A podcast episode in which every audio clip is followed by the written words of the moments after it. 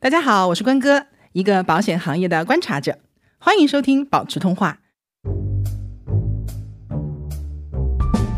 因为那个雕像吧，放在那个地方就很呆。但我回来的时候，迎面就撞上了唐僧。我定睛一看，这个唐僧还挺帅的，你知道吗？但是关哥那个唐僧旁边那个小白马一身腱子肉，而且那个马的胸肌好很明显。哎你们两个的观察点都让我觉得很诧异，我完全没看那个雕像。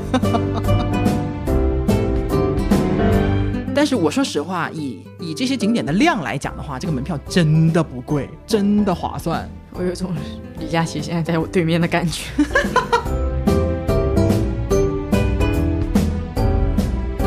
我在里面洗澡，洗着洗着电没了，你都懵了，你知道吗？然后打电话的时候，你知道我有多绝望吗？前台说什么时候修好不知道，我当时整个心哇凉哇凉，我就澡都没洗完，你给我整这出。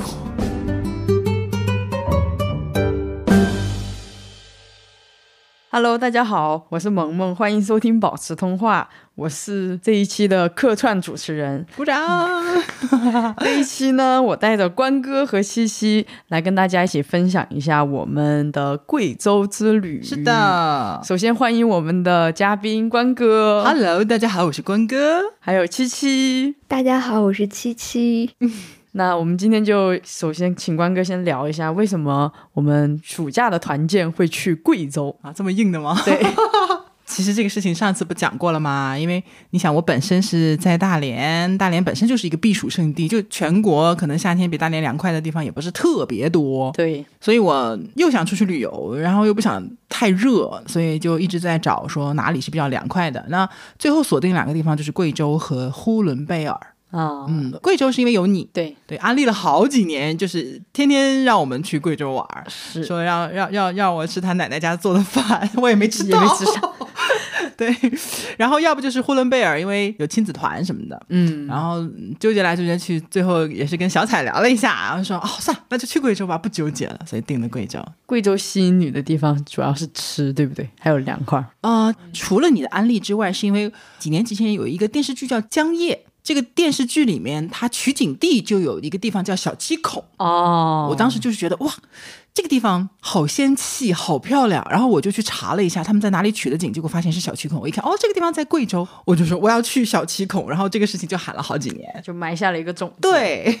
我们先聊一聊怎么选的行程，因为贵州其实景点挺多的，对，车程好多景点，对车程之间又很远，对对对，它有个特点就是你，因为它是个省嘛，每一个景点其实都分散在大概比如说距离两三个小时车程的这么一个一个状态里。所以，首先第一个，因为你是安顺人，嗯然后呢，就感觉去了贵州黄果树瀑布好像也不能错过，所以就安顺肯定要去。然后小区孔是我想去的地方，就我一开始就想去这两个地方就可以了，我现在一点都不贪心的， 出去旅游出去玩一趟、哎，就去两个个一点两个地方可以了啊、没有必要搞那种特种兵式的，毕竟这个年龄在这里，对吧？ 还要带着孩子什么之类的。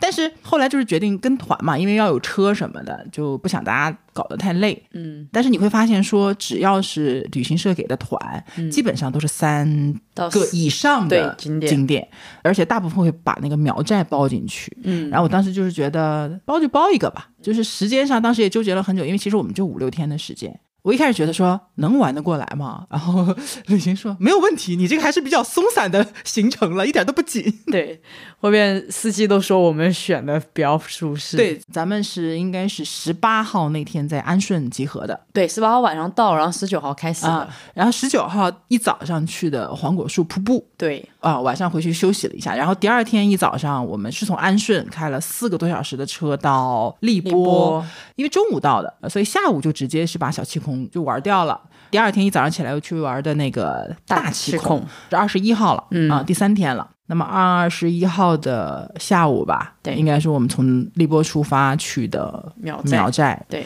然后晚上玩了一圈儿，然后第二天又待了一一天，天，然后第三天的一早上就呃返等于程说我了们返程，从从贵阳各自坐飞机走了。听起来很短的一个行程，我们总共就是三个地方住了五个晚上。对，但是回忆起来很充实、特。别的充实，就感觉一直在玩儿，感啊然觉后过了半个月，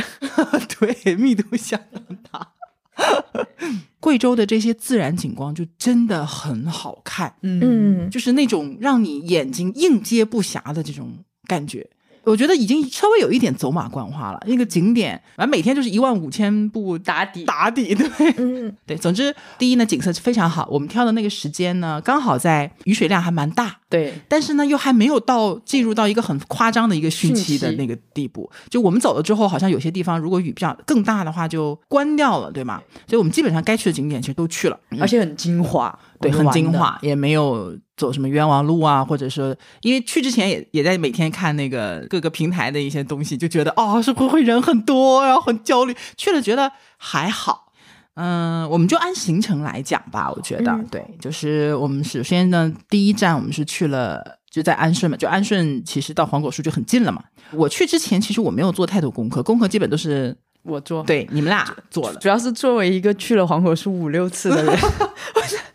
已经对这个地方产生了就是就 TSD 对了是吧但但其实每一次去都会有不一样的感受。这一次是水最大的时候，因为我们去的时候，我姑姑们就跟我讲说：“哎呀，你现在来最合适，因为刚刚好因为安顺已经下了半个月的雨，你水肯定大。就水大还是好看的，对对吧？大概七月中旬、中下旬的时候，我有种什么感觉呢？我以为我去只是看一个黄果树瀑布就完了，对我万万没想到的是，我去了以后，看完黄果树瀑布又走了大概四个小时。” 主要是天心桥， 呃，这次有你们做攻略，然后我就真的是也没有时间，就没有很认真的去看说到底它是怎么回事儿嘛。对，所以我是没没抱着预期去的，所以后面所有的什么天星桥啊、什么银链瀑布啊、陡坡塘啊，哇，原来这里还有一个这么好看的瀑布，原来这里是《西游尤记其》的的七景 点。对，你看嗯七七呢？因为我是我在去之前是做了很多的攻略，我找了很多图，然后包括在小红书上也看到了很多视频，所以我本来以为我已经看到了，就是自然风光嘛，不就那些这么就回是事儿吗？对，然后但是真正的去站到那个地方的时候，才发现大自然它就是真实的一个面貌，就是比在社交网站上看到那些图片还要让你震撼。 嗯，确实，我觉得黄果树瀑布，我给我留下最印象深刻的是两个地方，嗯嗯、一个就是银坠链瀑布，嗯，因为它有那个标志，就说前面可能多少米有银坠链瀑布，我就哎再看名字啊，银坠链可能是个就细长的瀑布吧，像项链一样的。好家伙，我跟你讲，什么叫万马奔腾？我的天，我这种感觉是我上一次在哪里有的呢？是看那个虎跳峡，啊、我还没去过。当然这个没有那么夸张，但是也因为你离它很近，我觉得就是贵州很多的景区真的很成熟，就它修的那个地方就是可以你非常近距离的看到那个瀑布，有很多大石头，对然后那个水从各种大石头、不同的大石头上，然后汇聚，然后流下来。现场的声音就哗特别大，然后所有人都穿着雨衣，刚好也下雨，你穿什么鞋、穿什么衣服好看都看不不重到，要对，对都是塑料袋，对， 然后就特别震撼。而且我当时在那个银坠链瀑布的观景点的时候，就在它旁边落水的时候，就是有一种在那旁边待着我就被净化了的感觉，就脑袋空空，就被这个美景所折服。就感觉他的声音在洗刷你的大脑，对对吧？对对，就整个人都好像被洗涤了一遍，然后那种感觉特别好，就真的只有你身临其境的时候，你才会感受到那种就因为它不仅有那个视觉效果跟听觉效果，就包括就是那个水下来的时候，感觉有阵风是送到你面前的，你的脸上还能沾上两滴那个水滴， 对，就是你置身其中的那个感觉就，就真的妙不可言。它绝对不是说你看张图片能代替的东西。而且我快走到那里的时候，就感觉已经很好了，然后发现你们再往下走还能更近，然后再往下走还能更近，每进一步都超出了我的预期，就会觉得真漂亮。因为我在海边长大，我对海已经脱敏了，但是对这种什么河流啊、瀑布什么的，我就觉得啊，好新奇，好有趣。然后另外一个印象比较深的就是那个天心洞，我之前完全不知道里面还有一个就是这个溶洞溶洞的，因对为我上一次去溶洞是阳朔的银子岩，啊、我已经觉得挺好了，而且我觉得溶洞应该都差不多吧，那里面是各种奇奇怪怪的钟乳石啊，然后打一些五颜六色的灯光，我觉得其实还挺幼稚的。你知道吗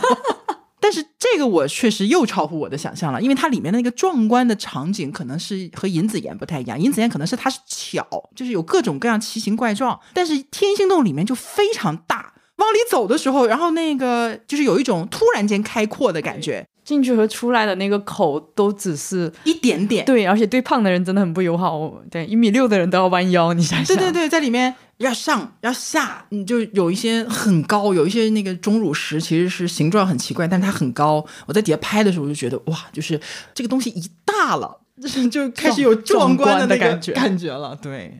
那七七对黄果树这有什么特别印象深刻的吗？作为一个做很多功课的人，我个人的感受就是，一开始看到那个黄果树瀑布的时候，是有一点点失望 的。啊，就这样是 吗？呃，对，哎，其实也不是失望，因为它长得就是一个正常的瀑布的样子嘛。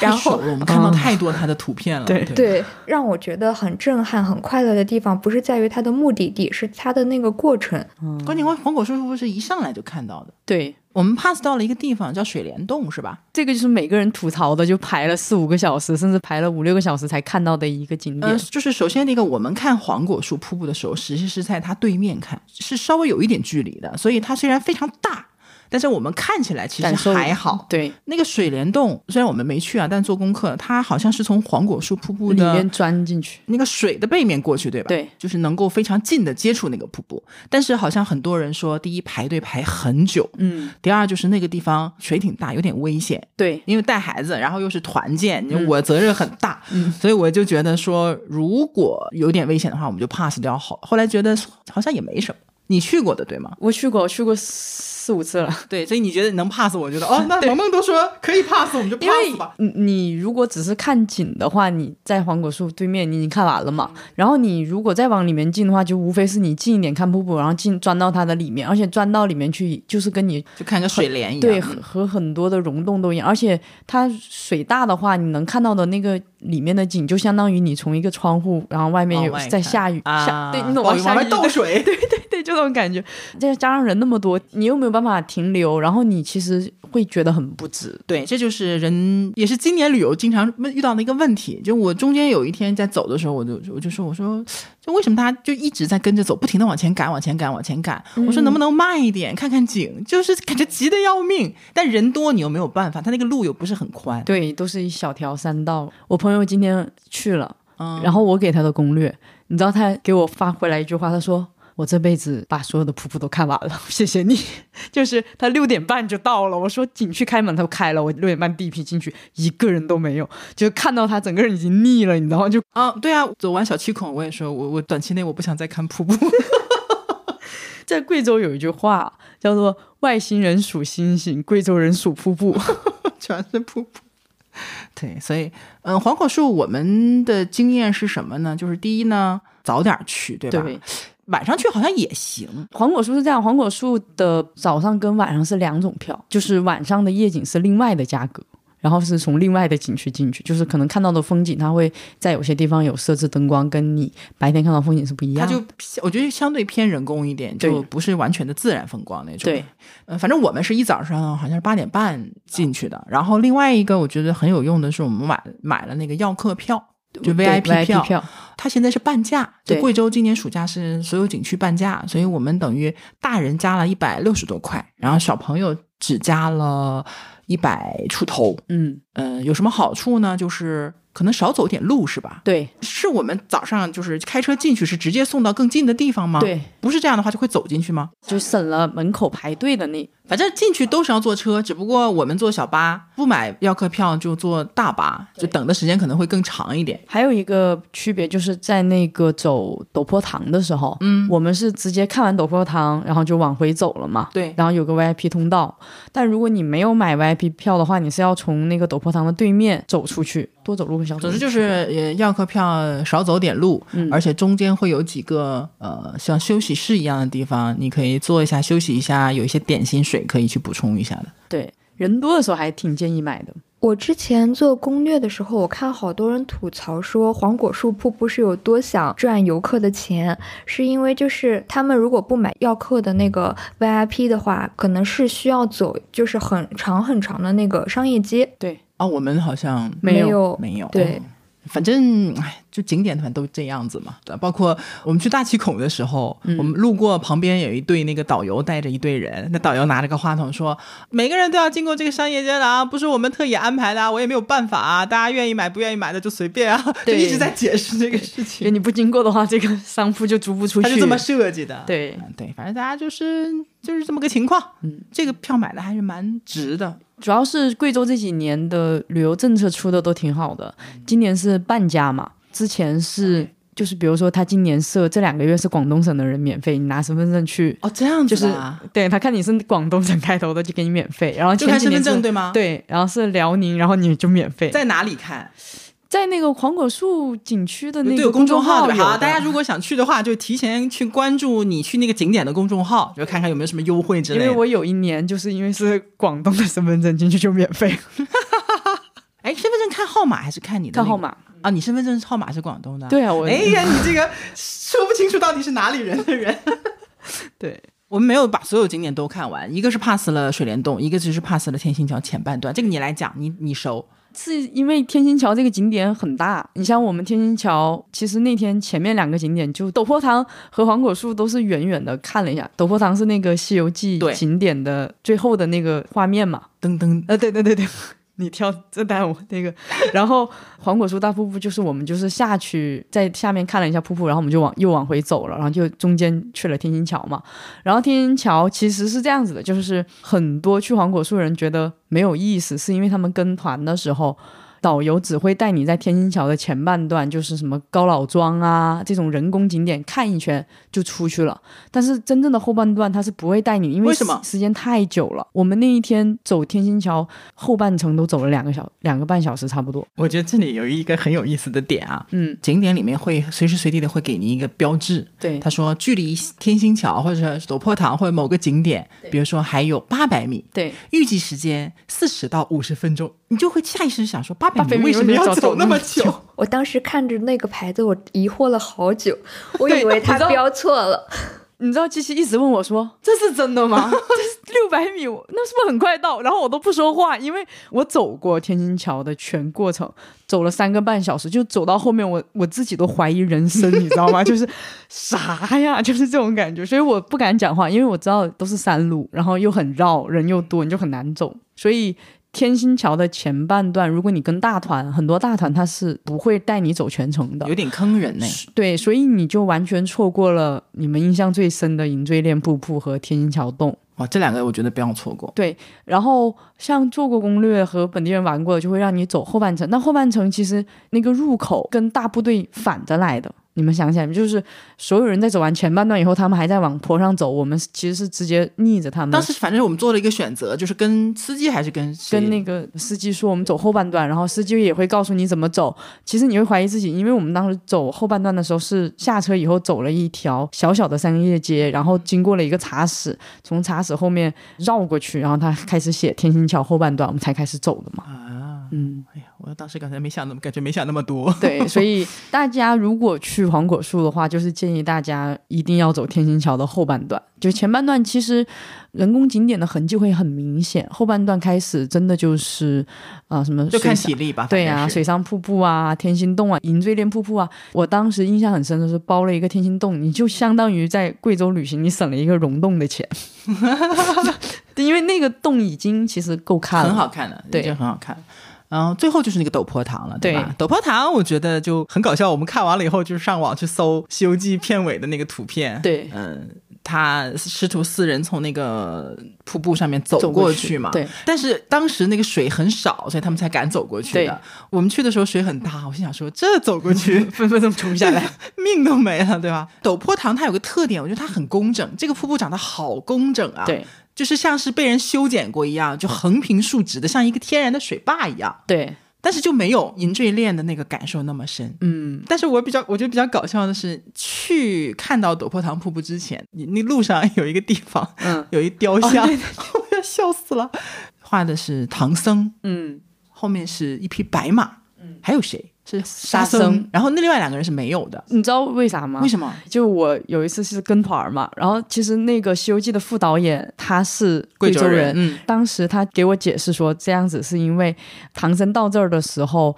他还没有解救出孙悟空，然后猪八戒是在高老庄，就在天星桥收的嘛，嗯，只有白龙马和沙僧，所以那个时候就只有他俩，就雕像就还原了，就只有他俩，就到这跟我儿们。看的不太一样，对是吧？因为那个雕像吧，放在那个地方就很呆，那个雕像很人工，就是很人工。我就想说，哎，好傻呀！但我去的时候是从背面看的，对回来的时候迎面就撞上了唐僧。我 定睛一看，这个唐僧还挺帅的，你知道，挺英俊，挺秀气的。 但是关哥那个唐僧旁边那个小白马一身腱子肉，而且那个马的胸肌好很明 显。七七的观察点也开始被我们影响。对， 你们两个的观察点都让我觉得很诧异，我完全没看那个雕像。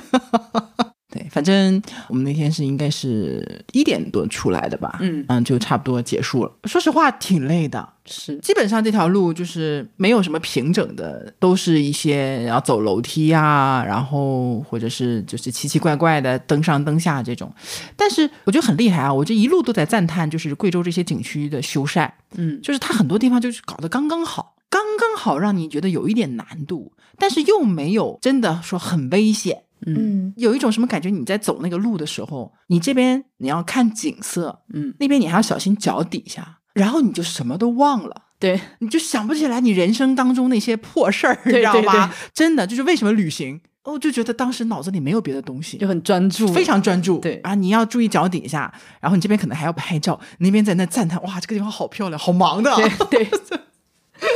非常治愈。 对，，而且我们去的时候雨季嘛，石头都是滑滑的，就更还专。好，我觉得我没有滑到。对，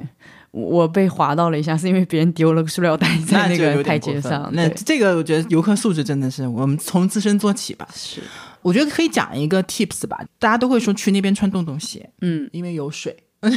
琪琪在摇头。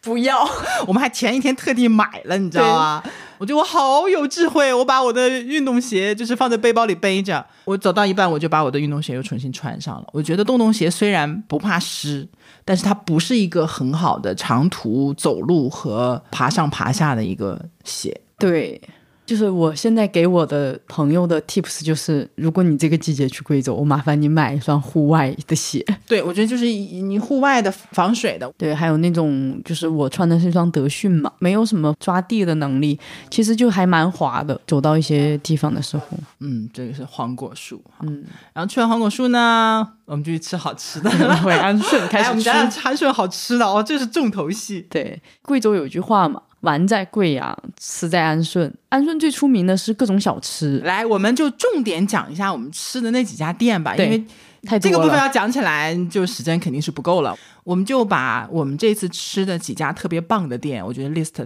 交诉出来。对，好，我个人呃其实不不是我个人，我觉得我们全体提名最好吃的一家店是记羊羊肉粉。粉，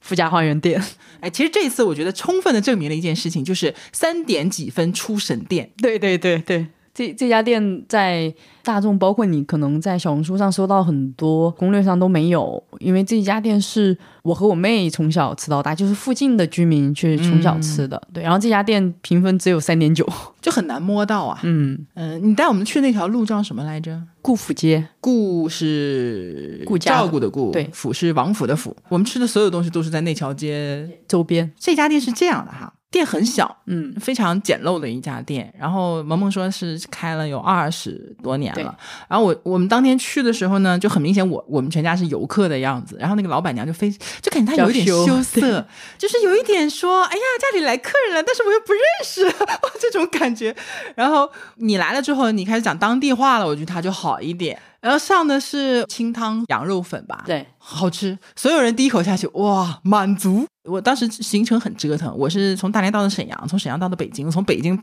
折腾了一天。对，就折腾了好就好几天，因为别的行程，然后就飞飞飞飞到飞到安顺的安顺那个机场，我觉得很搞笑。黄果树机 场，我这里一定要硬插一句，黄果树机场，当时下飞机的时候，机务组就说啊，请大家稍安勿躁，先不要下飞机，外面下雨了，我们给大家发雨衣。我一看手机，我说不对呀、我说难道是要坐摆渡车吗？我手机上明明显示是廊桥停靠，因为摆渡就就就很不开心嘛，就拿行李还下雨，然后就每人发了个塑料袋儿， 然后就那种花花绿绿的塑料袋儿雨衣。一下飞机，我整个人就傻了。他那个飞机场就是一片空地，像一个大操场一样。对就那一架飞机落在那个地上，你也看不到什么跑道，你也看不到什么东西，就是所有人就是拎着箱子下飞机，然后走过二十米，然后进进大厅了。进大厅。对，跟一个小就县像城高的铁车站站跟一样。对对，就是那种感觉。我当时整个人就是啊，原来是这样的，怪不得我说没有什么廊桥和摆渡之分，大家都是直接从飞机上，然后自己拎着箱子走到大厅里面去。重点是你从大兴过来的，就对是那种对落差感非我常从大大。兴机场来，大兴机场整个是可以住在里面的，就是什么都有，对吧？ 然后到这个机场，我觉得反差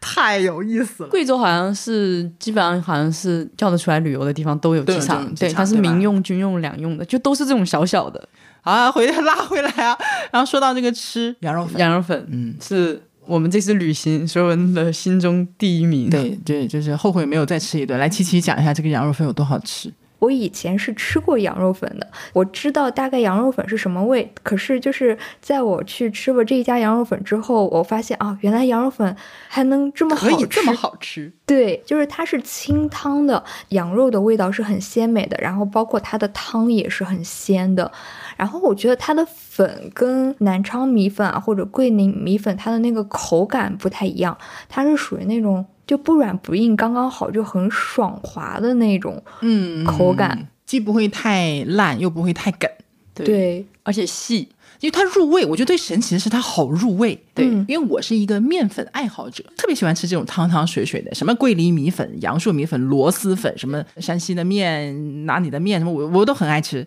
但是贵州的羊肉粉真的，我觉得、嗯、有它独到的地方，就它那个粉真的很鲜。有些地方粉是这样的，就是它要靠调料去拉味道，嗯，然后粉本身它里面没有什么味道，就是汤是汤，粉是粉，然后料是料，多少会有一点这个问题。如果做的不是很好的话，哇，这碗粉就是说，我当时第一口吃进去，因为我当天就奔波了好远，嗯第一口吃进去，我就给被他们。治愈了。是不对，是我就觉得说，第一，我这一趟值了，虽然我很折腾很累，我值了， 对我旅行的意义达到了，你知道吧？第二个就是这个粉，我一天可以吃四顿，而且我可以连续不停的吃一个月都没有问题，我就对不会腻。对，啊，然后下一秒心里就涌起一阵悲伤，只能吃一因为顿。对我有好几个不能一直吃。真的，它不仅能够抚慰人的胃，而且就是感觉你吃完之后，整个身体到精神都好舒服。 多巴胺满满的，对，这里补充一点，这一家它有一个特色，就是它的油辣子，我没有吃，因为它很辣。那那个就是呃，外地人的话咬一口就好了，就有点辣、总之就啊是。少量多 次，哎，对尝一尝就好。然后还有它的泡菜啦，炸的、嗯，泡菜，对炸泡的菜是那亮个点油，自己炸的那个酥辣椒，都是需要你自己拿小碗去它的那个收银的旁边自己盛。嗯，反正也不限量。对，那个泡菜很好吃，是萝粉色的萝卜萝卜片儿啊，就很解腻。呃，我们当天晚上住在哪里来着？住在希尔顿。安顺的那个意林希尔顿，它不是纯希尔顿，意林希尔顿就已经算是当地比较好的酒对店了。对对因为我的想法是，这个路线走下来一定是累的，我就想说多花点钱，大家休息好一点，不要因为一天很累了回来酒店再这个那个的，然后就不开心什么的。所以就，但也没有更好，也没有更多的选择，所以住、嗯就感觉还可以。而且我们还住了一个湖景房，对，就是希尔顿的最大特点是它可以看到那个室内的红珊瑚，就风景还挺好的。嗯就正对着湖。对对我还拍了一张我觉得很还蛮好看的一张照片，然后我们到时候放 show note 里边。对我们就疯狂的馋放你照们片，对，包括羊肉粉的照片也放进 去。我觉得还可以，就是它条件我觉得还可以，房间大小什么，包括早饭很啊凑合吃吧。如果说比如说自己订，我没有我选不含早餐的话，你推荐一些可以自己出去吃的东西。妈呀，安顺本地可太多吃的了。就如果早餐的话，糯米饭、鹅肉粉、嗯、羊肉粉、牛肉粉、不肠是旺面，如果你还喜欢吃肠旺面啊对，肥肠的那个，，对，其实除了我们推荐的那一家店以外，就如只要看起来是比较有年头的店，就本地人会吃的，应该都不会太差。对，刚才介绍羊肉粉嘛，羊肉粉有几种，就可以跟大家说一下。就是如果是外地人比较喜欢吃清爽一点，然后又鲜的，就可以吃本地的羊肉粉。然后还有一个就是水城羊肉粉，水城是一个地方，然后这个地方就是靠羊肉粉出名的。然后还有就是泡椒羊肉粉，这个就是比较贵州特色的了。嗯，对，就吃吧，多吃几样。嗯对啊这个自就己是做做功课，我们就不一一讲。然后另外一家是叫知记牛肉牛粉肉粉这一家，我说实话也挺好吃，但是没有羊肉粉那家那么的炸裂。对对对，那个也也是有一个分店吧，呃，总店这个建议大家吃总店，叫大福公园店。呃，这家店的话，好像只营业到五点钟。反正都早点去，都是去晚了好像就没了的，对，都很佛系的一个嗯生意。还有一家店我觉得很好，呃，滨江小苏滨江冰粉，小舒对舒舒服的舒舒，对，哦，那个地方我觉得如果不是你带我的话，我根本不可能找得到，在一个岔口里面。的二楼还要上去。对，然后你走进去之前，你都怀疑我是不是走错了。对对对，这家店在本地很出名，包括它在贵阳也很出名。吃冰酱就找它，然后冰酱的特点，我们叫冰酱，就什么叫本地滨江？那个对，江就就是往下沿江的江，对嗯，然后它的特点就是用各种水果打成的冰沙，但它里面会加糯米，还会淋一下那种玫瑰跟红糖熬的糖浆，嗯然后上面再撒上花生碎，就你吃起来的口感就非常的丰哇，富。听这些东西我又馋 了。对对，我觉得它很神奇的口感在于，它不像我们吃那个冰沙，它会有那种碎碎的感觉，它对没有冰沙的对，颗它粒很感，润润它滑完全就是那种嗯也不是粘稠的，就是润的那种感觉，对，就是很细很细的。而且我觉得很神奇，像我们那天点了一个芒果味的，对吗？嗯，它里面也有糯米，我觉得好妙啊！对，就是有一种我当年在泰国就吃那个芒果糯米饭，在我吃这个东西之前，我觉得这两个组合就很破次元的感觉，它俩为什么会在一起？然后呢，你吃上就觉得哇，绝！好好吃。对，这个也是给我那种感觉，有一种和这叫什么那个海带绿豆汤的感觉是一样的。这个重点建议大家真的去试一试，嗯这特家别我觉得是 夏天。而且也确实也不贵，那十几块一大碗，我的对天，我们五个人吃了三碗就够 了。对，它的冰粉也很有特色。冰粉的特色在于贵州比较喜欢吃手搓冰粉。啊，我女儿说，哎呀，手搓的里面有泡泡，对对，就是很多外地的冰粉，它是用那个拿粉一冲，然后放到冰箱里，它是没有泡泡的。手搓冰粉比较筋道。 好吧，我我也没吃出太大的区别 来。对，这个七七是吃出区别来了吗？没有，因为我不喜欢吃冰粉，然后但是但是在萌萌的强烈的推荐下，他说你尝一尝这里的冰粉，跟你平时吃的冰粉真的不一样。然后我我吃感觉确实这个是我可以接受的那种，就是因为我不太喜欢那种纯果冻的口感，它会更加有嚼劲一点。嗯，嗯，这三家是我印象比较深的，在安顺。对，还有烤肉。哦，那间烤肉真的是哇赞！我们吃美了。对我把那个烤肉的视频发给了健身教练，他说孩子馋哭了，对， 这家烤肉其实是贵阳开到安顺来的连锁， 叫什么来着？蒋记龙府大猪切。啊，姓蒋的蒋蒋介。这烤肉啊，哇，我觉得一个特点，它主打一个实惠，对，那个肉一上来。关嫂就是我老公，我是关哥那么我老公就是关嫂嘛啊，大家就是注意一下这个性别和关系。 关嫂是个很能吃肉的人，她又健身，她饭量又大，嗯，然后每次吃烧烤呢，他如果觉得好吃，他可能比如说一点什么牛肉吃个一斤两斤的不在话下，对啊，你们都是见过他的饭量的，对吧？嗯。然后这次呢，我们一开始点了个套餐，团购套餐，然后这套餐里面就有一份牛肉，就还蛮好吃的。然后他那个很实在，就很瘦，对真的没有多少肥的肉在里面。吃完之后呢，关嫂就把服务员叫过来说：“这个牛肉给我上上二斤。”对，服务员一脸震惊。震惊。 你确定吗？ 你吃得掉吗？然后他就说啊，吃得掉。我还在旁边心想说，那是你没见过他多能吃，就反复确认，反复确认。后来上了这二斤牛肉，一整个大托盘，红色的肉全是像小山一样的就上来了。 对上来说，你看这些， 你吃吗？然后他就、啊好，那就一斤吧， 就当时就怂了。我就为什么这里的二斤比其他地方的二斤感觉要多呢可？见我们做生意有多实惠。对啊，而且其实这家是，我觉得他被吓到的原因，还有只有我们是扫码点，然后我们不知道可以称重嘛。他很多人是去那个称重的他其地实方，对你自己去挑，对你拿几片都可以。你就想想，其实很多人像我之前他们去吃，就是拿一两一片嗯对，尝一哪尝像就我们好上来就对对对，然后后来所以就去就去称了嘛。对那个小豆腐也很好吃，对当地特色五花肉也很好吃。就是我我就是感觉所有的食材都非常的新鲜，实在，对实在没有给你不好的地方或者怎么样的，而且结账也满，就蛮出乎我意料的。我们五个人哐哐一顿吃，然后又是你们还喝啤酒，对点了好几个甜品，然后最后结账好像还打折了，才三百出头，人均才可能六十多块钱。嗯，安顺的消费其实是低的，大家考虑考虑去安顺养老 是吧？可以好山好水又便宜，对，气候也还行。在贵州避暑就是安顺和六盘水嘛，两个夏天的温度，七八月份平均下来也就是二十五度，安顺还低一点。我我感觉安顺是一个就是生活幸福指数特别高的地方。我跟萌萌待了两天还是三天，感觉好舒服，就有种不想走的冲动了。 别走了，别走了，因为它的它的物价确实挺感人的，而且天气也很舒服嘛。安顺安利到此为止，对到此为止 对你过瘾了吗？请对，可以问，可以了，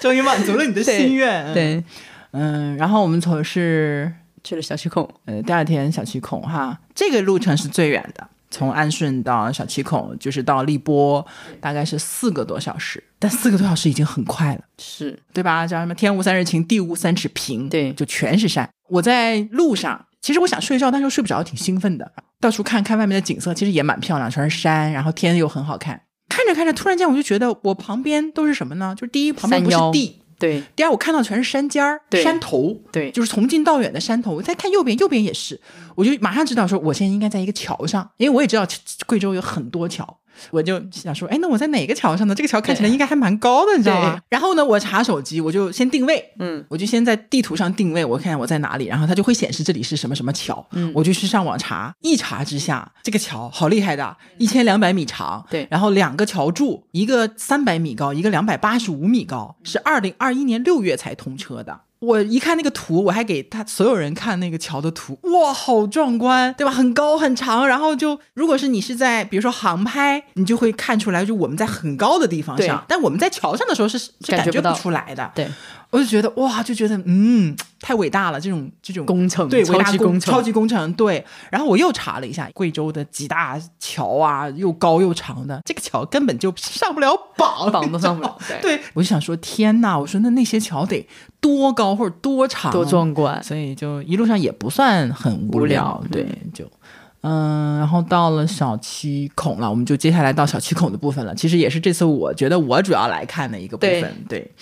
那个景区你大概先说一下，大概分几个部分来着？嗯，小溪孔的话，首先小溪孔它整它个都景是一个大景区。，对一个大景区，然后的话，嗯，分两个门儿。如果你想图省事的话，建议大家是西进东出，啊，对，它是一个西门，对，一一个东门，然后相差二十公里。二层哇，好大！你看对这个景区多大。然后哪个是高的来着？西西边是高，东边是低。对所以我们当时司机建议我们从西边走，对，然后一路下坡去东门，就会走的比较舒服一点。对，不然你就是一路上坡。对，一路上坡。但是我看我后来看到有人攻略说，因为大家都喜欢这么走，所以也有逆向思维的，就是从东边走，就是人少。呃，西门的话，其实它离县城比较远嘛。东门的话，下去的话就是其实离县城比较近了。嗯啊，因为住在县城。嗯对，呃，小七孔我们当时决定是下午去，对，也是为了错峰。黄果树是一早上就要去，然后小区孔我们当时选的，因为我们那个旅行社的呃联系的小姐姐也说建议我们小区孔，就比如说你可以三点去，对，因为很多大团集中入可能门就一时早上间就是去了是吗对，十一点啊，然后两点这样子入。我们的话就是下午去就错开，所以哎大就团还行，当时对感觉还行。但实际上我们去的没一点半差不多就往里走了，嗯，哦去进 去之前又是一身的武 装，哦对，各然种后塑又料袋又儿。买又买了买东东那西水枪水枪。小七孔反正就是小孩子是会很喜欢的一个地方，就是明明是一个纯天然的景点，被所有的小朋友完成了大型水上乐园。哇，小区孔真的真的，我觉得不虚此行。就如果是再让我去的话，我就一定会在小区孔多逗留几天，嗯因为他那个票是两天的。对，我觉得可以，就比如说前一天晚上在景区或者在附近住好，嗯，然后就进去玩一天，第二天再玩一天。小西宫里面好像有几家酒店是你住在那儿可以给你送两张门票的，啊，还一般挺都划这样算的。对对，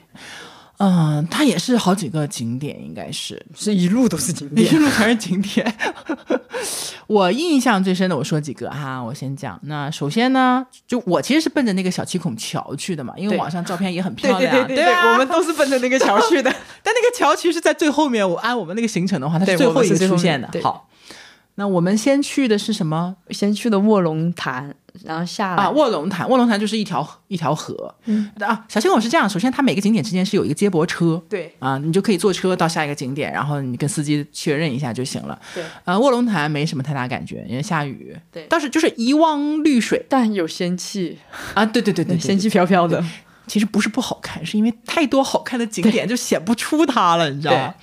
过了卧龙潭，就到了翠谷瀑布。对，它是个瀑布，没错，它的景点叫瀑布，但是瀑布就在那一一点儿地方。对你但是你到就一瀑布条之前，你要走很久。那一段路，我觉得美到我觉得很夸张，因为我在拿手机拍和录嘛，我觉得我录了一个像人间仙境的一样的地方，对对对就是对有一种，就仿佛好像在瑞士或也不知道在新疆还是在哪儿，天超级蓝，它那你个又在两个山谷之间，对到处都是景色。水面上还有雾气，对，哇，就是我觉我觉得我随手一拍就全是明信片的那种感觉。对对，然后就一路走，一路走，一路走，然后到那个翠谷瀑布。翠谷瀑布确实也挺好看，但我说实话，我就拍不出来。对对对我拍不出来对。过了翠谷瀑布以后，是一片很大的，哎，我不知道怎么描述啊，反正就是像很浅的水，对它就又在快速的流，就是特别适合小孩子在里面趟水，然后又在里面玩。有的就是在那里打打滚水打仗滚儿，对，对打滚儿游演泳演，这游泳都游不动，没有那么深。嗯，反正整个就是我女儿也疯了，一开始还有点小心翼翼的，后来就已经开始放开了。那男孩子在里面疯一样的，就是我我有一张是拍了我女儿和我老公在一起的照片，我老公嗯蹲在地上，嗯然后那个水枪正好在呲水，我女儿也在往这边看，然后背后是那个很蓝很蓝的天和那两岁个月山静谷。好，对我当时拍完完全没有 P，然后我就说这是我全年今年最佳。我当时就说，我说我再来的话，我就带一个折叠椅，然后呢，让我女儿就在那里玩水，我就在旁边呢，把这个折叠椅往树找个树根儿底下哈一坐，自带小肉小火锅、瓜子儿、薯片儿，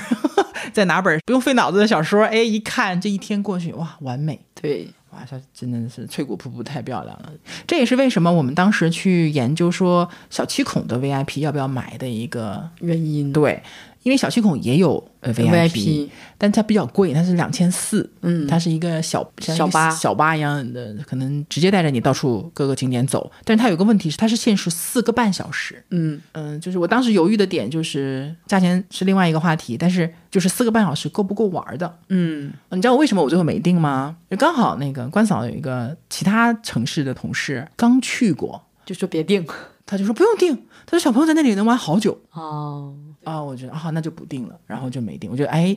选择又正确了。 对，我是觉得翠谷瀑布它对于怕热、怕晒的人特别友好。一般像那种室外的水上乐园，它玩水的同时也会很容易就暴晒，然后就很难受，就是晒黑甚至晒伤都有可能。但是翠谷的话，它刚好是在就是山几个山谷之间嘛，所以不仅晒不到太阳，而且很凉快，就是真的就感觉身边每一个人都好开心。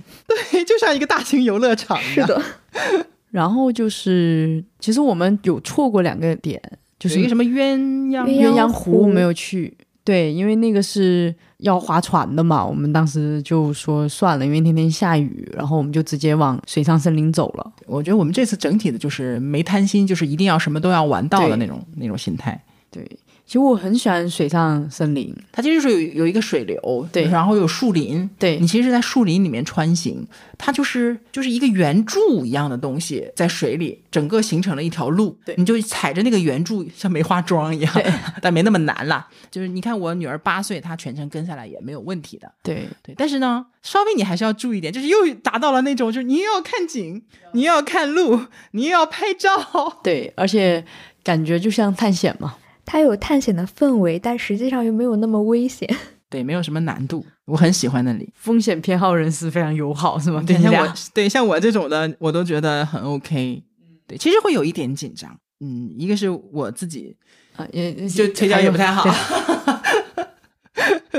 然后又有小朋友，对吧？就你们俩，其实我也在观察，就嗯发现其实还我我看好像你俩也没有什么太大的感觉的样子。我俩唯一的痛点就是以后再也不穿洞洞鞋走这种地方。嗯它一路都是有那种就很漂亮，在那个树林里面那种对河流很好看。我拍了好几张照片，都是那种阳光从树树林里枝就树叶的对中间漏下来，有那种很明显的丁达尔效应的那 对种对感对，觉真。的很美。然后底下是瀑布在流，我自己拍下来，我都觉得好像在看一个什么科教片对呐、啊，而且就是你每次看到这种景色的时候，你就有一种生活充满希望的感觉。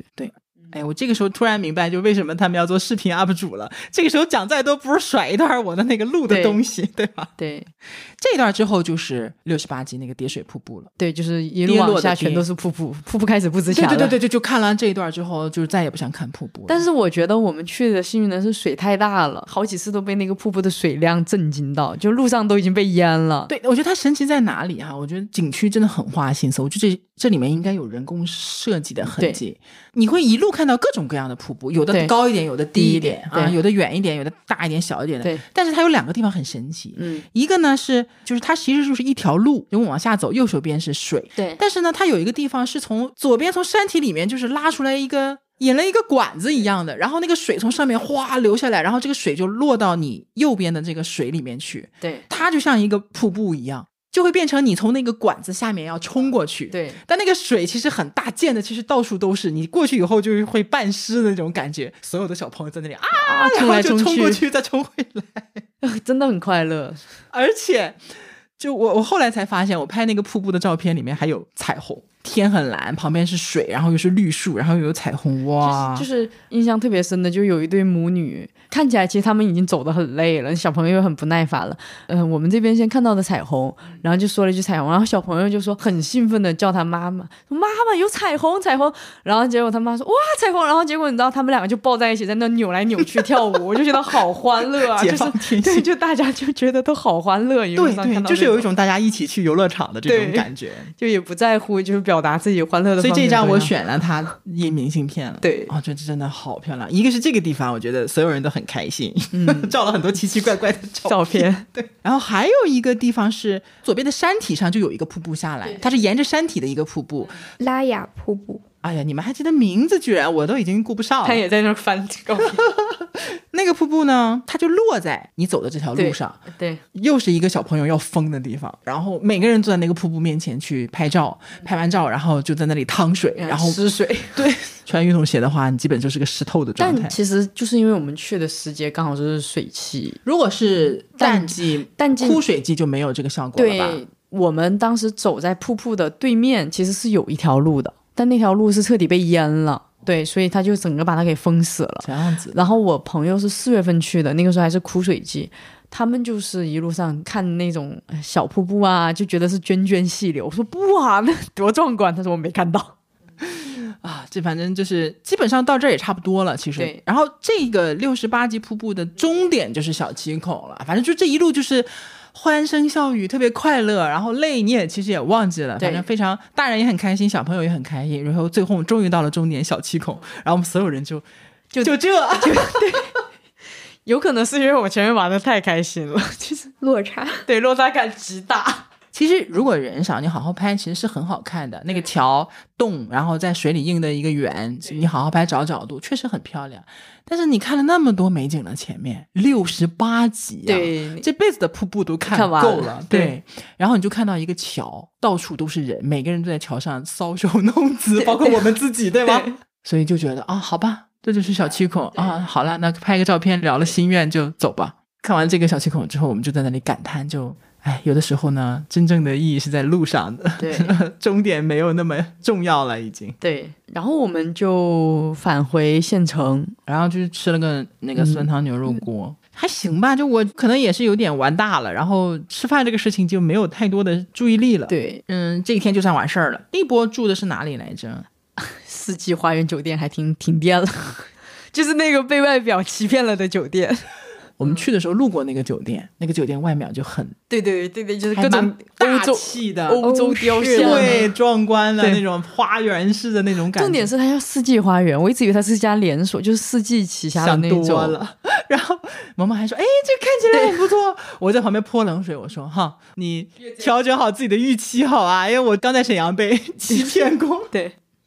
果不其然。怎么说？这也不也也不算差，但是它确实里面和外面的差距还是对，有包括的。服务什么的都。但是已经是那个地方可能相对来说是不错的一家，其实后面我看了一下，我觉得后面再去的话，选这个还不如选连锁，有全季，哦，那那我不知对吧道，因为其实应我该觉会好一对，点会好一对，点。因为以我们的经验，就是全季啊、雅朵啊这些连锁店，它的出品品质稳定度还是比较好稳的很。多对，对，重点是我们当时进去还住了一个晚上，停两次电，然后我跟七七都吓吓坏，我在里面洗澡，洗着洗着电没了，你都懵了，你知道吗？然后打电话的时候，你知道我有多绝望吗？前台说啊，什么时候修好不知道，我当时整个心哇凉哇凉，我就澡都没洗完，你给我整这出，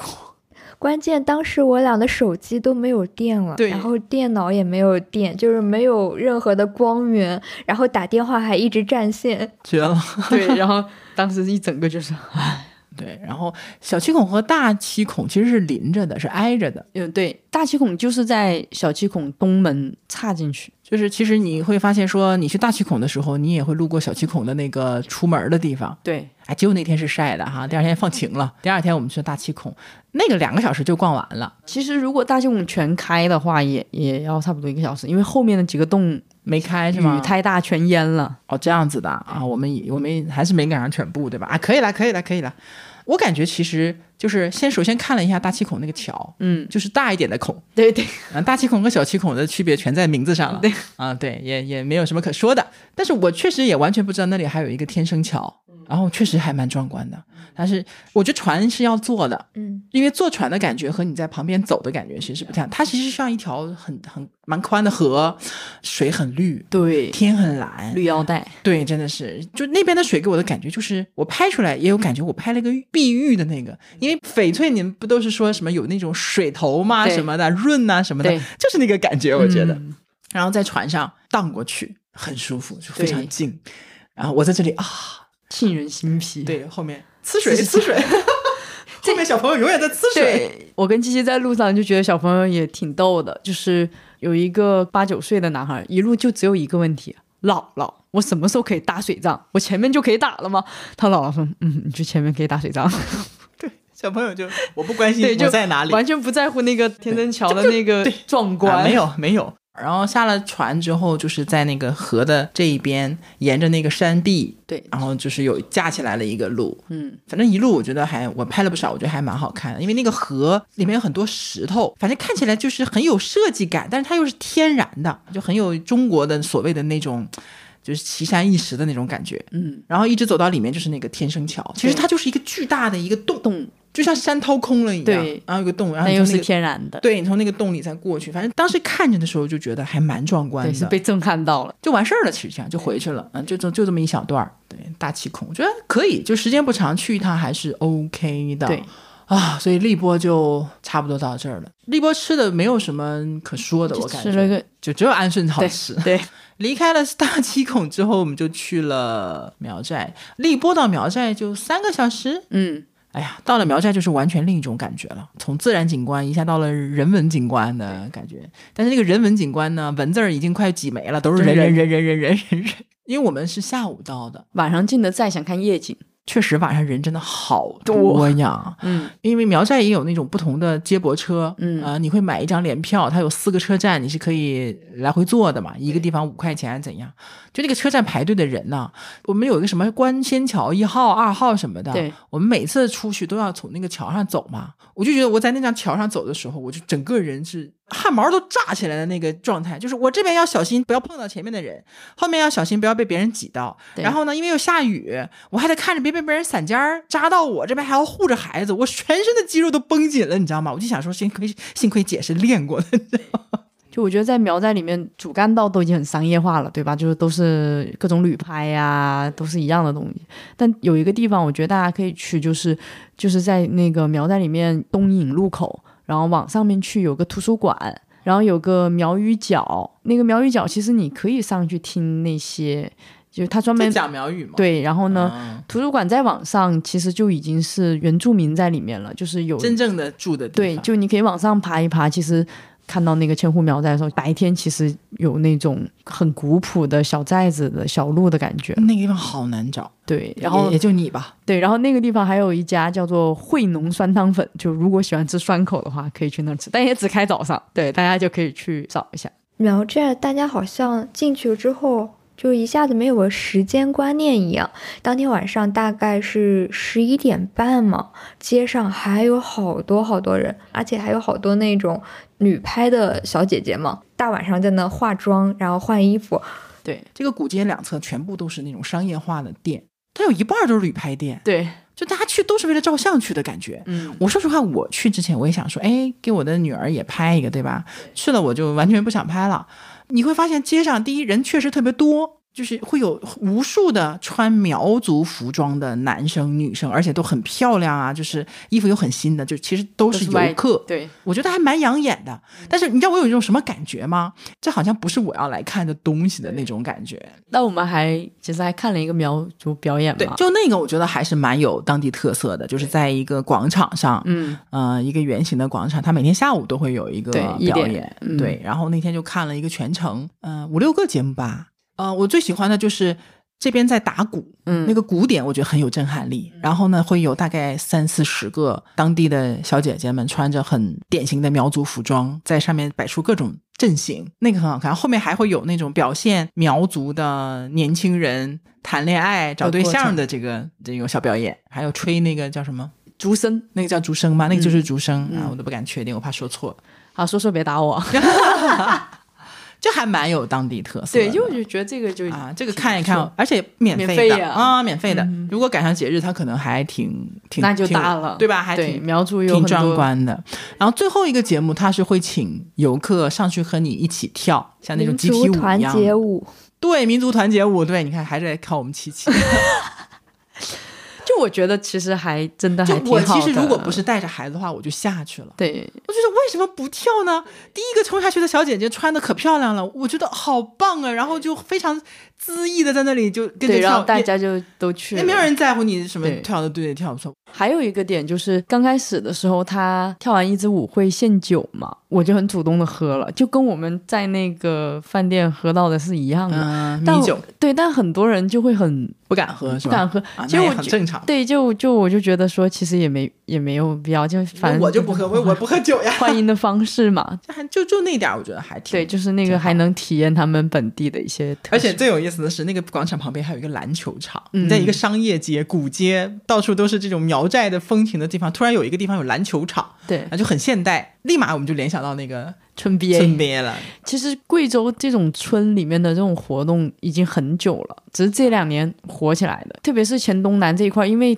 寨子跟寨子之间有时候隔得也不远，就组一个队打球，就已经之前就就突然间有一个生活化的场对景，我觉得就就很好的就中和了那种商业街给我们带来那种就是很不氛围真实的那种感觉对。而且我很喜欢的是什么呢？晚上街边其实有很多很多小摊，嗯，那个烧烤阵真的太大了。我跟大家讲啊，很搞笑。我们到了就是很热闹那个地方，旁边是有两个水嗯塘，三个水塘呢也不大，可能也就两百三百平方米的那个样子。嗯那个水塘一看就以前，比如说养鸭子啊，里面也确实有鸭子，嗯但是被他们改造成了儿童坐小船的地方，就它有那个鸭子船，嗯，可以坐两个人，前面坐个小孩子，旁边后面坐一个大人，他大人要在后面去，就像有两个那个两个桨一样，你要去转，转了以后外面就会有桨，然后铺着水你就过去了，很累的。然后呢，会给小朋友一个网，嗯，让你去追鸭子。我跟你讲，没有小朋友会抵挡住赶鸭子、抓鸭子的诱惑。抓到了吗？后面怎么可能抓得到？你得把老父亲累死也没有那么快啊！原来怪不得小朋友那么喜欢那个项 目。就是特别神奇，你到了一个就是苗寨那样的地方，突然看到一个水塘里面有一些花花绿绿的鸭子船，然后大家在那里追鸭子，就特别魔幻，而且有两个， 而且有两个。大晚上了，你你看我们分开玩的嘛，十我二还点我还说你还在那你们快点划走鸭子，我说对你们快点回来哈，回来给我发微信哈，嗯确确认一下。结果你们都回去了，我们还没回去，对在干嘛？在抓鸭子。就是我，我姑娘从到了那里就开始惦记那个，说妈妈，我想去那个玩。我说等一会儿，我们先吃饭。嗯，吃完饭肯定给你玩儿。我说你别惦记，我说肯定给你玩儿，然后就去了。我给大家算哈，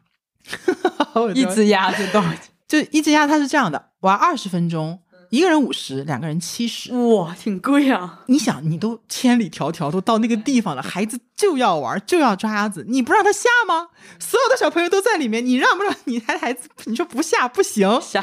下去你能让孩子自己下吗？ 嗯，肯定得带个人。都得大人带着，对吗？基本上都是大人带着。那水不深，水就是就是到一个成年人的大腿，对，两个人就七十，对吗？嗯，就是我老公带着孩子在里面抓鸭子 你在，我数钱我在旁边就坐在旁边凳子上，我就在那里数，开始算账了，你知道吗？我说我数着数，一共十八只鸭子船，嗯，一只鸭子五十到七十，十八个一天。如果说你就在外面，比如说就算你十个小时好了，你能换多少波人？因为从来没没空着，你知道吗？对一直满的。对，我算完了，我这这一天竞争至少三万以上。我跟你讲，我老公整个人羡慕到不行。我们也干这生 意吧。我说你留下，二十分钟玩完了，我说开心了吗，宝宝？哎，开心了。还妈要妈，我玩还要玩那个，后面还有一个空地是吹气的那种城堡，就是巨大啊的充气城堡。嗯，就没有什么含金量，就是一个城堡，它是里面全是充的气，还有一些弹簧床啊、充气的那些玩具，所有孩子在里面疯玩，上面还有滑梯，三十块钱随便玩。你玩完鸭子，你再看这个，简直我便跟你宜讲过核算头啊到 核算到没话讲。我我看到那个淘气堡了，我还在想到旅游景区了，还有人会在这玩淘气堡吗？ 对我，我跟你讲，我看那个淘气堡，我也是觉得是什么鬼，在这个地方为什么会有这么一个东西，你知道吗？就跟整个就你被的破背坏景这个平衡。 就完全不是一回事儿。但是它有一种，就是你玩完了之后，就会觉得它有一种魔幻的融合感。嗯，果不其然，我姑娘在那里玩到，我跟你讲，玩到什么情况？啊她有个老板是当地人，嗯，女的不是呃，要扎有个辫子，上面扎对，有一个花搭一大盘头发在上面嘛，嗯嗯她收钱，然后我就说这个到玩到几，她说还都可以，就是意思不限时间，嗯，玩吧。然后我和我老公就两个人拖着个椅子在旁边就在那里发呆休息，很累了，十一点多对。一开始跟我女儿说，我们就玩到比如说半个小时，嗯后来看她好开心呐、因为景点什么对她来说好无聊的有对点， 对，终于开心了，我说啊，那让孩子多玩会儿吧，明天大不了晚点起来。过了一会儿，所有的孩子在那里疯玩，我看老板娘在那里啊，闭着眼困得睛不歪着行头， 困的都已经打瞌睡。你你们好像玩到了凌晨，因为我跟对，萌绝萌对过十二回点。回去的时候你们还。还没到。这是第一个晚上就已经很充实了。嗯然后第二天其实就是在瞎逛，对，嗯，瞎逛，就是我觉得也没什么可说的。你们俩有什么可说的我刚吗？才都说完了。嗯，我们也是在苗寨买了明信片，然后写了明信片，然后贴了邮票，然后我女儿把明信片放到她一个非常有民族特色的一个邮筒里面。对，也不知道有们听友到底有没有收收到到啊？收到给我们来回个个信信儿吧。 寄了三十多张， 30多一张张一张没回应。现在对，我们买完之后就跑到萌萌刚才提到的那个书店， 它是一个私人图书馆店不。是不是，它是个就是苗寨的图书馆，哇，就还它蛮有不意是思的书啊。店。对我我女儿在里面看小人书，对然，后我们所有人就在那里写明信片，就那一段时光，我觉得还想起来就很温馨，嗯，很很有感觉。对对，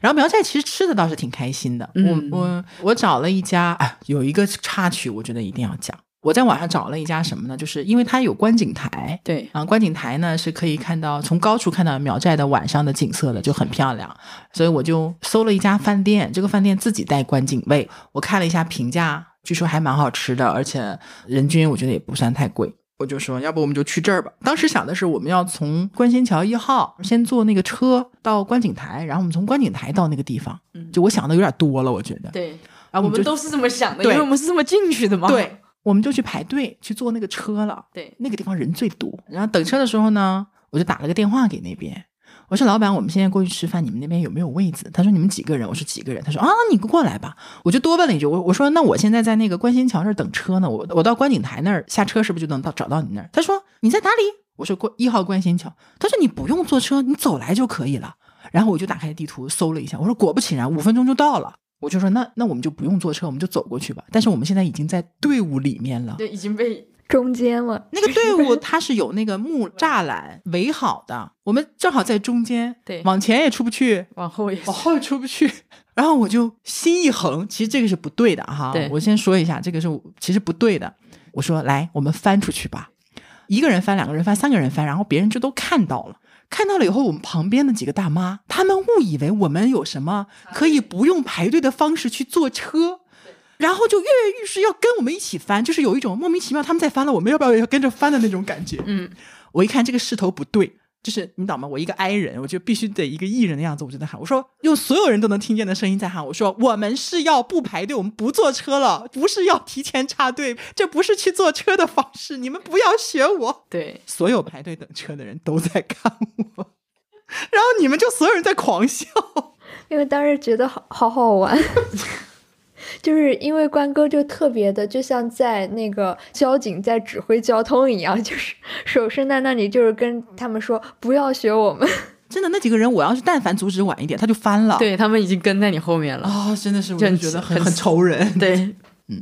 就差不多了。那家店也还不错，酸汤鱼还不错。嗯我觉得好吃是什么？那个小小米锅巴，对对对，其实酸汤鱼它做的有点腥了，有啊一腥吗有一啊有我觉得一点汤还腥挺好喝嗯，汤不错，还有什么菜来着？炒笋子，嗯，笋也蛮好吃的。对反正我觉得整体挺好，酸梅汤也不错。但杨是梅汁，对杨梅汁啊，不是酸梅汤，杨梅汁。嗯啊，我觉得苗寨有一点很明显啊，就是它所有东西都是统一定价过的。对对对，是不管你走哪条路哪家店，杨梅汁都是十五块。感觉在旅游治理这件事情上，当地应该是花了非常大的力气做这些动作的。因为原因是之前不是有人在苗寨住了一个天价酒店，结果就被炒到网上去了嘛。然后从那以后，就是苗寨一直在大力治理这件事情。所以其实路流程上、路程上，我们差不多就是这样了。对就是我们最后总结建议是什么呢？就是最好玩也最值得去的是荔波，嗯，黄果树瀑布也没有问题，呃也好看，而且安顺好吃。在苗寨这个地方，我觉得自己多衡量一下。对另外两个地方我觉得没有问题，对的嗯，，挑一个好时间去就行了。嗯、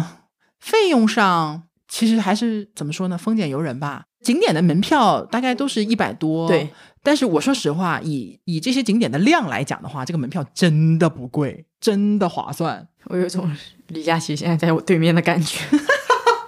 天生带货人是吗？ 前两天直播不是也说让我们带货吗？ 对，所以你们俩有什么总结的吗？或者说给大家的建议？我觉得就是如果喜欢呃夏季去贵州的话，喜欢吃的话，就不要错过安顺。就夏天就最合适，我觉得。对对对，安顺真的也是夏天气候好一点。小七孔的话，真的一定要多留两天，好好玩一下。就是这个风景，作为一个贵州本地人，我都觉得嗯，真的很值你得之前也去没去过对吧？没有没有，哇 哦，就是每天都被霍霍在黄果树， 去了够够的。去了四次还是五次。我是觉得，其实除了我们去的那那些景点以外，可以多关注一下就是路途的那个风景，因为贵州又叫那个，就是有个说法不是叫十万大山嘛，嗯就是无论是在高速上面，还是在普通的走在路上，就是两边的那个山都很好看，不一定要到景点才能看到漂亮的自然风光，整个省的自然风光都很美。对对，就非常的就是山山清水秀的感觉，所以我路上几乎一路我都没怎么睡。而且我还就是看的时候，还有一种特别感性的那种想法。我现在走的这段路，也许就是很多年前，就是徐霞客也是走的这段路呢。好浪漫！ 而且它的那个山，可能都是几百年前甚至几千年前的。这么多年过去了，那个山可能它见证了很多的朝代、很多的人，但是它一直在那都没有变，就是觉得哇，大自然就是好伟大。人类太渺小。对，人类太渺小了。而且贵州是好像是唯一一个没有被侵略过的省份，因为当时嗯太难了是吧对，当时日军走到独山县的时候，就再进就不敢进了，山太多，你随便埋伏一个点你就没了。这次旅行下来，我觉得就是最对的一个决策就是关哥买了 VIP，真的，要不然黄果树那一段，我觉得我是走不下来的。嗯，我跟萌萌两个人在后面，我感觉我们俩都很疲惫吧，就是腿都抬不动了。然后看着关哥、关嫂，然后还有就是关哥的女儿在前面雄赳赳、气昂昂，就是健步如飞。真的觉得自己太弱了。但我看你们俩其实还好，但反应在后面，去完黄果树以后，我们真的全身疼了。然后我也不敢说，后面是悄悄问七七，她说她也疼，我心里还平衡一点。但是问到你女儿的时候，你女儿跟我说我一点儿也不疼的时候，我真的觉得我真的好弱。小朋友肌肉没那么紧。但确实，因为是这样，有一个前提前前提背景嘛，就是我是两年前不是腰伤，腰伤嘛，这两年一直在努力的复健加锻炼，所以现在相当于，其实我们家三口其实都有锻炼习惯，因为我老公已经健身大概七年了，嗯，然后我也是有上了两百多节私教课了，这个回头我们是另外一部分的话题。然后我女儿因为是有她有体育项目，活动量很大，也是定期的锻炼啊什么的，所以等于我们家三口都有锻炼的习惯的。嗯，然后我这一次出来旅游，我跟你们讲。我就心里面一直在默念一句话：幸亏姐是练过的，幸亏姐是练过的，你懂吗？肌肉到用到方很少，对，因为锻炼这个事情，其实就是让你的肌肉的耐受力更好嘛。嗯刚好我就是去出去之前，我的那段训练的计划就是去偏功能性的，刚好这次旅行我觉得就是全对都上用到了对，都用上了。回来跟教练讲，教练说：“哎，我也是无心插柳。” 而且还有几个地方呢，一个是看苗寨表演的时候，就你们去的早嘛，嗯，我们去的晚，所以里面人都坐满了，然后外面站了一圈人。我女儿看不到，所以我就说抱她起来看。她倒不重，但是也差不多快五十斤。嗯整个表演能有半多小时，四十分钟，嗯挺长时间吧。 40分钟我报了，啊，没没报全程，报了半程吧。我老公在后面，后来说，要不换个手？我说我还可以，一边抱住了，一边在想说，幸亏我是练过的，当妈的没练过，可抱不起这个大姑娘。真的，有肌肉真好，有力量真好。什么胖点瘦点，在这个时候真的一点都不重要。我能抱得起他，我能抱得住他，这个是我想要的东西。包括晚上回来，我觉得虽然我很累，嗯但睡一觉起来之后，其实就好了，就也没有哪里就很疼或者怎么样。而且包括整个路程，我觉得我，总之就是觉得你游刃有余的那种感觉，我觉得真好。还得锻炼，还得锻炼呢。我一个人过中年的一个，比我们状态都好。所以之前说就是劝大家去锻炼身体，真的就是有用。嗯，你不用的时候不觉得，真要用上的时候就太有用了。对这是一个。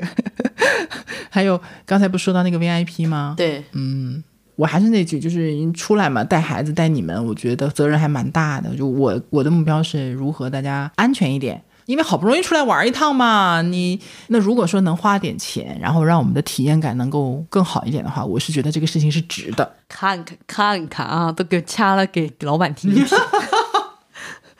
看看格局。包括那个 VIP 那个小区口那个两千再四， 等等会儿我再插一句，再次使我们团队现在不招人，谢谢。走 开。对，所以我就觉得，哎，该买票买票，该加钱加钱。包括我们是这次出去暑期，其实正贵的时候，嗯对，吧？酒店我也要好的，对，啊，大家住舒服点。我不是道德绑架其他老板，就一定要 要要要花很多钱。我的意思是什么呢？就是第一呢，就是我们家，像我爸就经常说，我奶奶也经常说，是穷家富路。就是上次我们不是说旅游意外险嘛，对就是因为你在外面，你可能会有更多不确定的一些信息、不确定的一些风险。那么这个时候，其实如果说你能花点钱，能把很多的风险降低，其实它是值得的，这是一个。第二个就是，很多人不是问吗？攒钱的意义在哪里？攒钱的意义，这不就在这儿了吗？对，就是这个时候，你就会发现，你敢去花钱，你有存款是可以花这个，在这个地方花钱，这不就是有意义花了钱吗买？舒服了。对，花钱买舒服。我现在，我觉得这就是我，我觉得，呃，年龄大了以后的一个感受，就是年轻的时候，你花钱可能更多的可能是看得见、摸得着的一些东西，嗯但是岁数大了以后，你就会发现，你要的是花钱买舒服，花钱买高兴。嗯，这种东西不是能物质能给你简单就能带来的，就好像你住了一个特别便宜的酒店，嗯对吧？我倒是能吃苦，但是你可能有些人就会觉得你服务态度不好什么的，影响我心情。那我出来玩，我心情不好，我就感觉全毁了的那种感觉。当然了，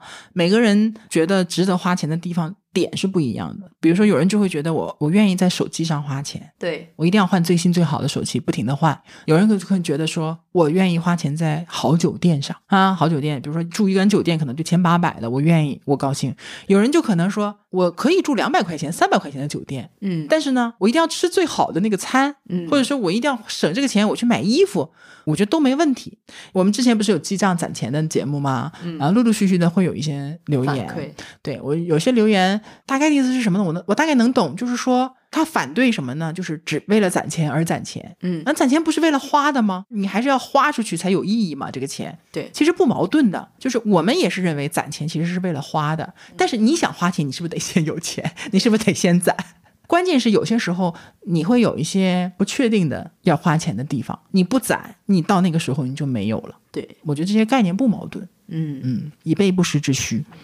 最后一个啊，最后一件事情，我就特别想呼吁一下啊，我没有资格要求，我就是呼吁一下，就是大家做游客真的素质高一点。嗯来来来，你们俩吐个槽。就是在苗寨，我们在等那个接驳车的时候，因为它的游客不是特别多嘛，嗯然后一开始我们是分成三列还是四列在那排队，快到我们的时候，后面突然一大群中年的阿姨，然后就开始在推我。一开始她推我的时候，我想算我这么挤，她可能也不是故意的。然后哎，很奇怪，慢慢的人怎么都跑到我前面去了。然后我就拍了拍前面的那个阿姨，我还特别有礼貌的跟她说：“我说阿姨，你好像插队了吧？”她的反应就是嗯，然后就没有了。而且他们，我感觉就是特别急，就是他们一直在你的后面，就会一直推你。然后我们不是拖着箱子嘛，那个箱子就会一直撞到你，你就会觉得很烦躁。然后我当时内心的想法就是，算了算了算了，忍一忍，忍一忍，免得在这儿干起来了。嗯对对对对对吧？没必就要脾气就不好。还有一个点就是，其实，在苗寨嘛，因因为它已经很商业化了，我觉得多一点尊重吧。就是有一天晚上，我跟七七就吃完饭，然后往回溜达，然后就是在那个摊子上有个卖银饰的大姐，嗯，她其实人是很淳朴的，普通话都不怎么讲，但是他刚开始怕我们还价，他其实就是很无所谓的那一种。然后后面跟他聊开了以后，他就说他有时候其实很无奈，因为他们卖的那东西，我们明显都感觉到已经被控价了。然后他卖的那银饰，可能就有些是呃有个小画框，然后上面有个雕饰，然后再换一个银饰就是一百八。然后他说他很多时候遇到的就是让他很没有办法接话的，就是开价一百八，你猜游客给他还多少？五十、 20，他都不知道怎么说。然后我就逗他，我说我教你，以后你再遇到这种游客，你就跟他说，我把二十块钱给你，你卖给我来。 然后他就一直在那里笑，就是在聊天的过程中，你会发现他其实是就是很淳朴，然后也很实在的一个人。有时候，比如说像我们还价，他就会很认真跟你说啊，因为这上面有花，这个可能是我老公雕的，它可能会贵一点，但如果你买多，我会给你便宜一点。但是很多时候遇到的很多游客，其实就是对他们有截肢式还价。对，或者就是觉得说这个东西我可能在义乌啊，在淘宝就几块钱，你卖我那么他贵，默认他就很，他是在很宰你嘛，，对，所以就会让那个阿姨有时候很无助。对很无助，然后她也不知道该怎么说。我觉得人跟人的可能就是很多的不理解和不信任，就是从这里建立的那种就情绪。可能也是被其他地方吃过亏的，或者说看过一些信息的，就很难讲，你很难说我要站谁的这种感觉。对这不就是我们也出现了这个情况吗？就我们这一次呢是找的旅行社帮我们做了一个自由行的团，对，所谓的团其实就是出了一个司机，嗯，然后呢帮我们订票，呃，然后帮我们把酒店和景点的票都定下来了嘛，司机负责把我们拉到景点，然后我们就自己玩儿就行了。对然后玩完了就找他回来接我们就 OK 了，非常简单。但是是这样的，因为我对这种团其实不太熟，嗯所以当时呢看完他给的那个合同啊，他们给的合同其实还是蛮粗糙的，因为是制式合同，就是他们可能给一万个模板游客，对，都是这个模板。那我就比较严谨，跟合同打交道的，所以我在看合同的时候就会有很多不确定的地方。嗯包括之前小彩也给我们一些建议嘛，就是很多东西你们要把它确定下来，合同是很重要的。对所以我就微信里面我就提了很多的问题，嗯就是需要这个旅行社的小姐姐帮我确认。然后我就很明显的感觉到什么呢？就小姐姐其实她有回答我的问题，但是很很她明显的戒备心她就上来了。因为他之前被投诉的五花八门，他已经怕了。现在是这样的，就是。呃，游客可能会不太相信旅行社，但旅行社又会觉得有些游客真的是你你你你你你在为难我，或者你在提出一些可能我很难回答，就大家都这样，或者说它是很正常的，但是你会默认，你会提前默认我可能会宰你，对就大家都很无奈，对但是大家又不知道对方是不是在说真话，或者是有什么坑的问题， 嗯，所以呢，他对我也有一种就是感觉有一种戒备心，这可能是个刺儿头对，啊！你提出这么多奇奇怪怪的问题，我能感觉到，所以我说这样，我们俩通个话好不好？他说行啊，就是态度还是蛮好的，就是包括回应也还 OK。我就打了个电话，我就一上来我就跟他说，我说是这样的，我说我首先第一个我们是团建，是我们是一个团队行为，所以呢，我这里又有孩子，然后又有员工，所以我可能会对就是安全性啊或者确定性会比较紧张一点。我说这个第一你要理解我，第二呢就是我的职业习惯会让我对合同这个事情会比较敏感，然后我们所有东西都是走公司的，对吧？公司账什么的，所以就是我们要认真的去看一下，确认一下。很多事情都是你提前只要确认好了，后面不就省掉很多麻烦嘛？嗯，我知道你在担心什么。我说我并没有什么样的意思呢，就是你是不是在宰我，或者你是不是在坑我？我就是把这些东西确认下来，因为我确实之前没有到贵州旅游过，我能感觉到，我把这些东西解释完了之后，他就很就立马轻松了一点。嗯，他也跟我讲说啊，这个我们确实就是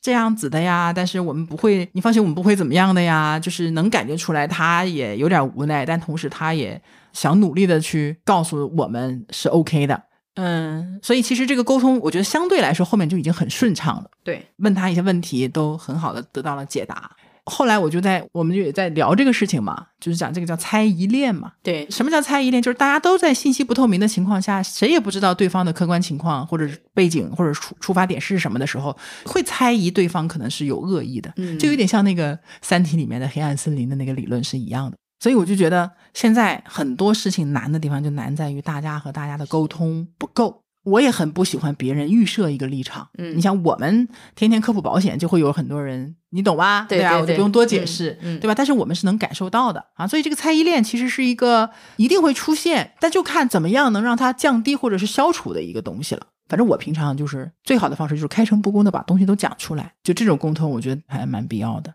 不过即便如此，还是出了点问题。对，我觉得一定要懂得尊重吧。就我，我觉得现在有很多的时候，是因为我们接触到网上可能很多负面的信息太多，很多人就天然的很容易认为有一些岗位或者有一些团体，他们 就是怎么怎么样的，长心眼，这是对没错的。但你不你不能一上来先给人家定罪了。对对对，你知道那个小姐姐当时跟我沟通的时候，我先跟她接触的看合同嘛，我说你这合同真的太…… 太粗糙了，结果你知道那小姐姐说：“哎呀，你们到时候不会因为景区的饭不好吃，或者你们住的地方说环境，因为贵州本来就潮湿嘛，说不会有很多蚊子，你就来投诉我吧，因为我遇到过。”我说：“不会，我们俩还是理智的。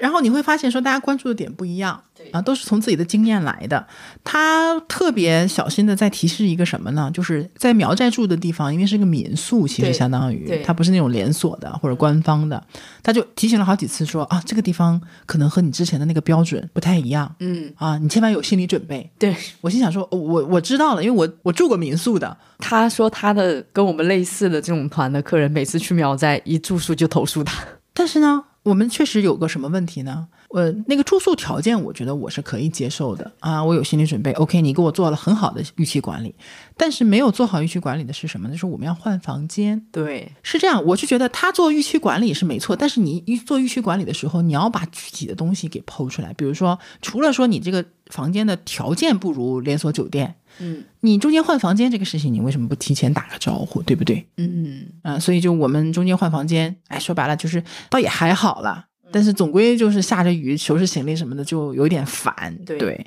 所以其实我就觉得，哎呀，确实在商业的两端能找到一个很好的合作，能够找到一种信任，真的是很不容易的一件事情。嗯，所以也是，嗯，就希望大家去，如果是跟团的话，呃，也是合同看好一些细节什么的，多做做功课，了解了解，就可能会省掉一些麻烦或者说不必要的破坏心情的一个状态。对，就总之这一趟呢，大家就还觉得整体还挺开心的，嗯，嗯、吃的也 OK，然后玩的也很尽兴，算是我们今年度成功的一次团团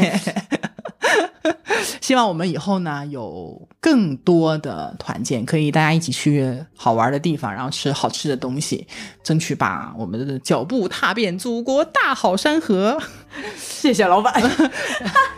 然后也分享给大家，一个是可以考虑一下贵州啊，夏天可以考虑一下贵州的旅游，然后这些好玩的景点，然后呢，我们的一些感悟，也希望给大家一些启发。那我们的节目呢，到这里就差不多了。在这次旅行中呢，关哥也拍了很多的美景，想跟大家分享。我们把这些美景呢，都做成了明信片，想找机会送给大家。所以，请大家继续关注我们的节目以及我们的同名公众号。再次感谢大家的收听，拜拜。拜拜。